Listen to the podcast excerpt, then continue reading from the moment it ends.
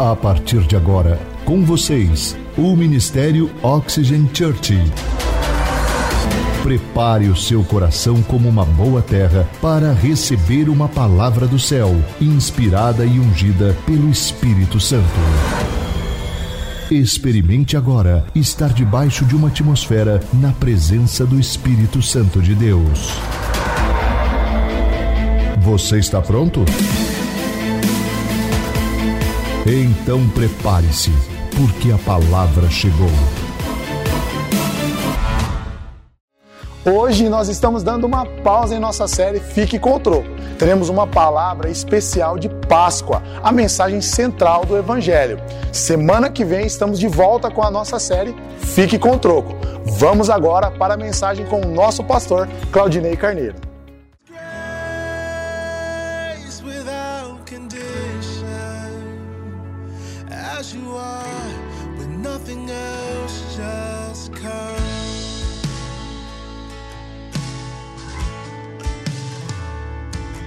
There is space for everyone who feels unworthy. A place for those who never felt at home.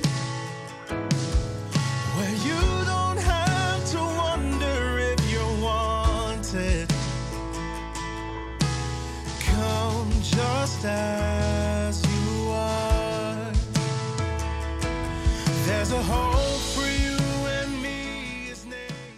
Essa é uma mensagem diferente para você. Para você que talvez esteja hoje se sentindo desanimado, sem esperança, talvez oprimido, não é? Para você que talvez se sente que sua vida ela está fora de controle, talvez passando por medo, ansiedade, dúvida de como será o seu futuro, e por isso o título da mensagem de hoje é Quando a vida parece fora de controle.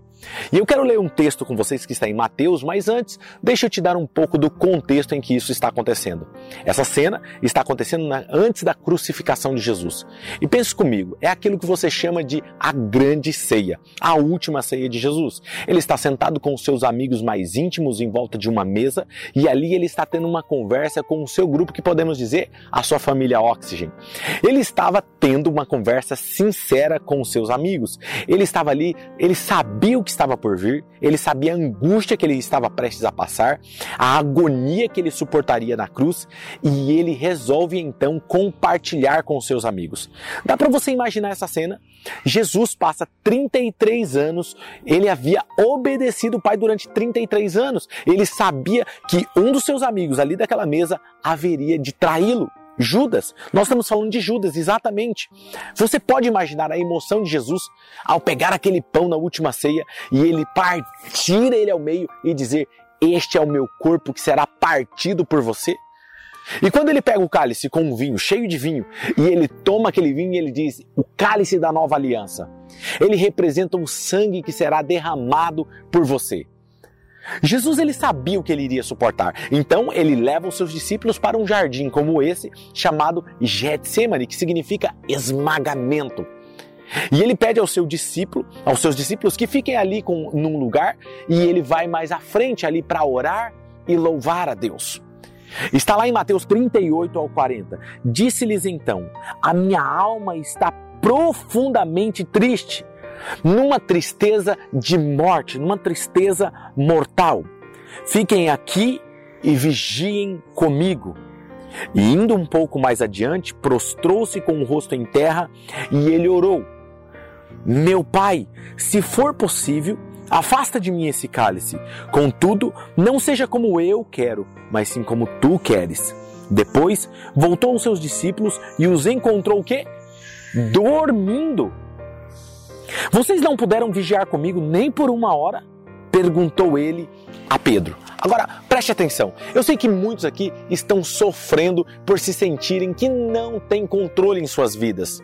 Talvez a ansiedade, talvez o medo do futuro. Alguns literalmente estão sentindo a dor do luto, a perda de algumas pessoas queridas da família nesse momento que estamos vivendo de, do Covid-19, sabe? E isso deve talvez ter angustiado você. A sua vida não é mais como antes, que costumava ir ao cinema, ir ao supermercado, sair para o churrasco com os amigos, fazer aquela, aquele jantar, comer, conversar, sair. E nós estamos o quê? Se isolando para manter os outros seguros e manter a nossa família segura. E eu sei que muitos de vocês talvez estão sofrendo com essa perda de controle, porque vocês amam estar no controle das coisas. E agora, como vai ser? Eu não posso ficar fora do controle, eu gosto de controlar as coisas. Tem pessoas que são quase maníacos por controle, não é verdade? Mas Jesus, ele nos oferece um modelo de oração com a palavra poderosa de rendição ao Pai. Dá uma olhada nesse versículo 42 e retirou-se outra vez para orar. E olha que interessante, ele não só orou uma vez, ele foi lá e orou pela segunda vez, dizendo: Meu pai, se não for possível afastar de mim este cálice sem que eu beba, faça a tua vontade. Sabe? Só quando algo é muito, realmente é muito importante para você, você para e você ora novamente. E é isso que está acontecendo com Jesus. Então, para você que sofre com a perda de controle da sua vida, escute uma verdade. Você nem sempre tem o poder de controlar, mas você sempre tem o poder de se render. Você nem sempre tem o poder de controlar, mas você sempre tem o poder de se render. Tem alguns momentos em que nós podemos dizer Onde está Deus em meio a toda essa bagunça? Onde está Deus em meio a essa pandemia? Em meio de toda essa crise? Talvez você esteja se perguntando: será que Deus que fez isso, ele está fazendo isso para punir alguém? Talvez pelo erro de alguém? Onde está Deus quando a vida está difícil?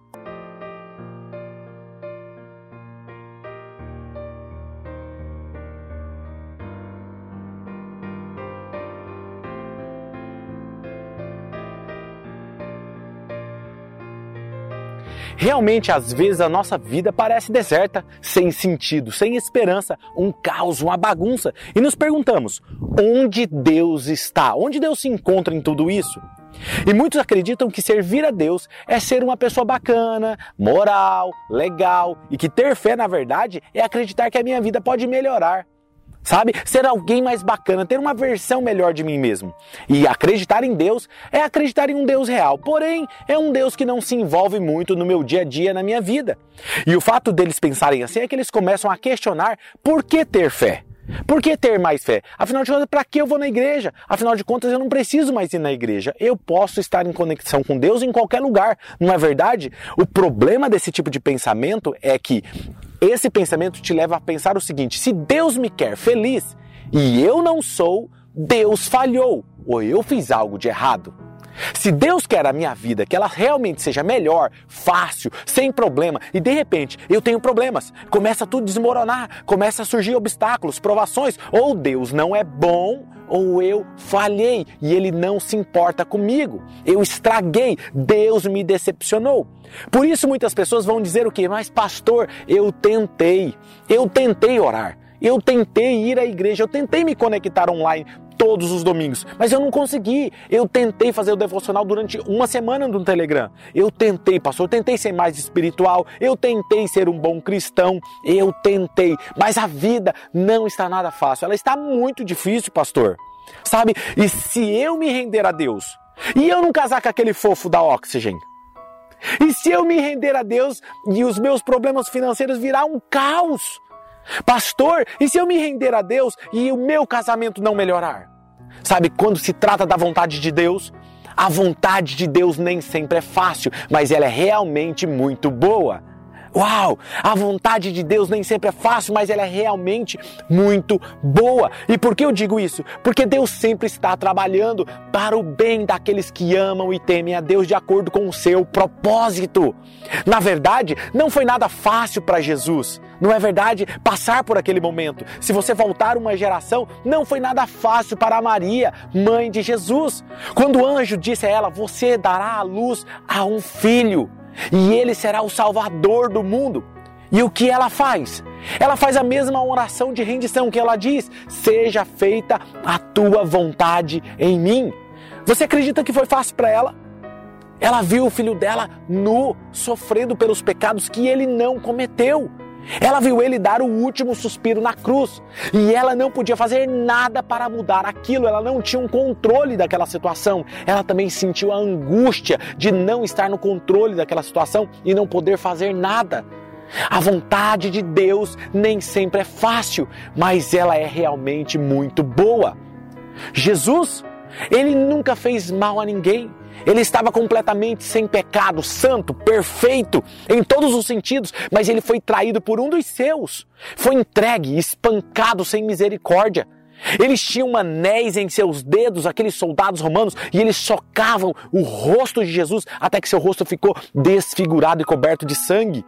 Eles chicoteavam Jesus com tiras de couro e nas suas pontas tinham cacos de vidros e pedaços de ossos, que provavelmente, enquanto eles estavam chicoteando, deixavam, dilaceravam a sua pele, deixando seus órgãos expostos.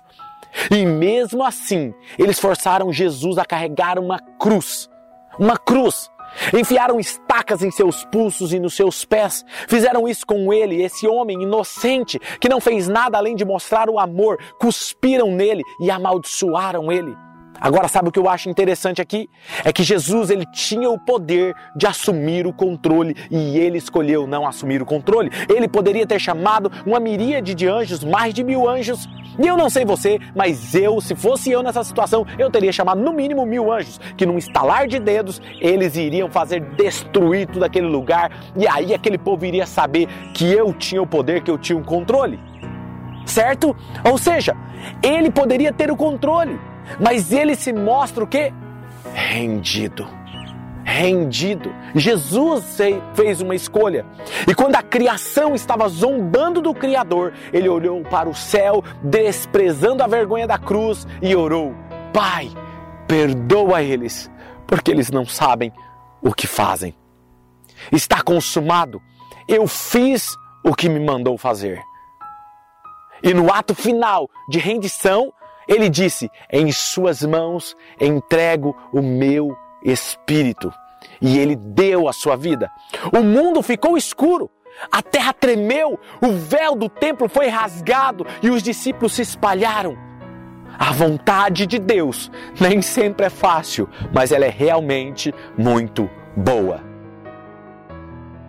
Três dias depois, Deus mostrou realmente que Ele era e sempre é muito bom. Ele mostrou que a sua vontade sempre é muito boa. Quando aquelas mulheres chegaram até o túmulo de Jesus para ver o corpo de Jesus, ver o corpo dele, ele não estava mais ali, ele havia ressuscitado. Ele venceu a morte, ele venceu o inferno. E por que Deus fez isso? Porque qualquer pessoa, e isso inclui você que está me assistindo agora, onde quer quer que você esteja, poderia invocar o seu nome, que é acima de todos os nomes, o nome pelo qual todo joelho se dobrará e confessará que Ele é o Senhor. Você não é a melhor versão de você mesmo, Ele fez algo novo em você por causa da sua incrível graça. Ele fez algo novo em você. Você não poderia fazer nada por si mesmo, você não poderia se salvar, você não poderia ser bom o suficiente, não poderia ser justo o suficiente, por isso Deus enviou Jesus,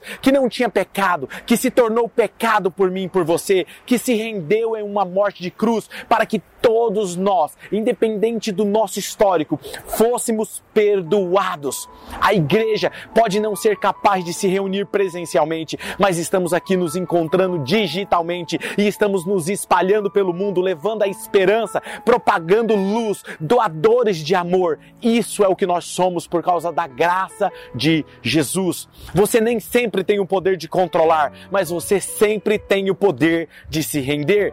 O que você está tentando controlar controlar hoje? Qual é o nome da situação ou alguma área da sua vida que você está tentando controlar? Que Deus quer que você aprenda a se render. Talvez um relacionamento que você não quer render. Talvez a sua saúde. Talvez a saúde de quem você ama ou talvez as suas finanças, o seu trabalho, aquele cliente, ou talvez a sua conta bancária, ou talvez o seu futuro. Qual é o nome daquilo que Deus quer que você se renda? O que você está tentando controlar que não é seu? Uma das coisas que eu aprendi é que não existe rendição parcial. Se você disser eu me rendo, você não pode dizer eu estou rendido a Jesus 83,2%. Não, você não pode dizer isso. Você está rendido ou você não se rendeu ainda. Não existe meio termo.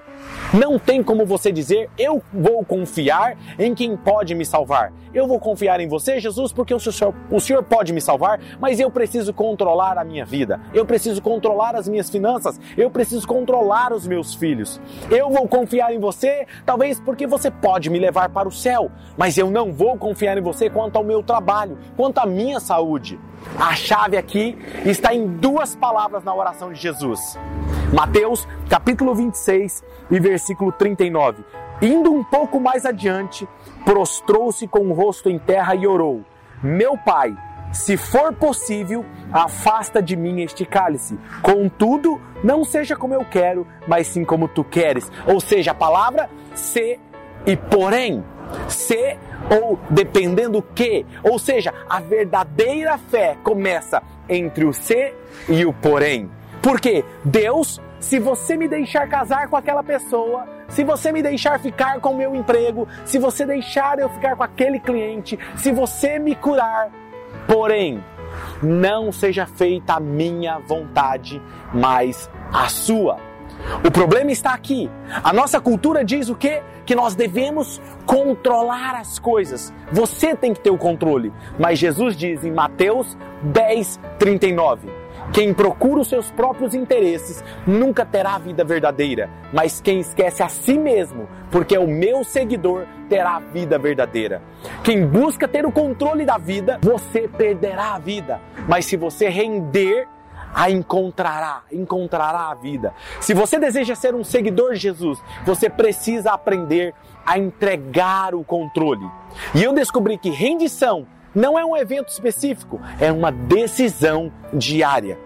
Deus pode fazer muito mais com nossa rendição do que ele pode fazer com o nosso controle não é um evento específico, é uma decisão diária. Não importa qual é o seu passado, não importa quais são as suas falhas, não importa o tamanho delas. O que importa é você decidir abrir mão de você mesmo, se render todos os dias. E eu posso dizer algo para alguém que talvez está me assistindo nesse momento, que tenha dificuldade em se render, que gosta de controlar as coisas, que gosta de estar no controle de todas as coisas. Eu posso te falar algo? A distância entre o seu controle e a paz que está além da rendição está a dois palmos de distância. Como assim dois palmos de distância, pastor? Dois palmos de distância do chão. Quando você se rende, você abre mão do controle e você pode dizer para Jesus: Deus, eu abro mão do controle da minha vida. Eu abro mão das minhas finanças. Eu abro mão desse relacionamento. Eu abro mão de ter o controle do meu jeito. Eu abro mão de controlar as coisas do meu jeito para fazer do seu jeito, porque eu sei que a sua vontade nem sempre é fácil, mas ela é muitas vezes melhor e muito boa e sempre será muito boa. Faça essa decisão e faça dessa canção a sua oração.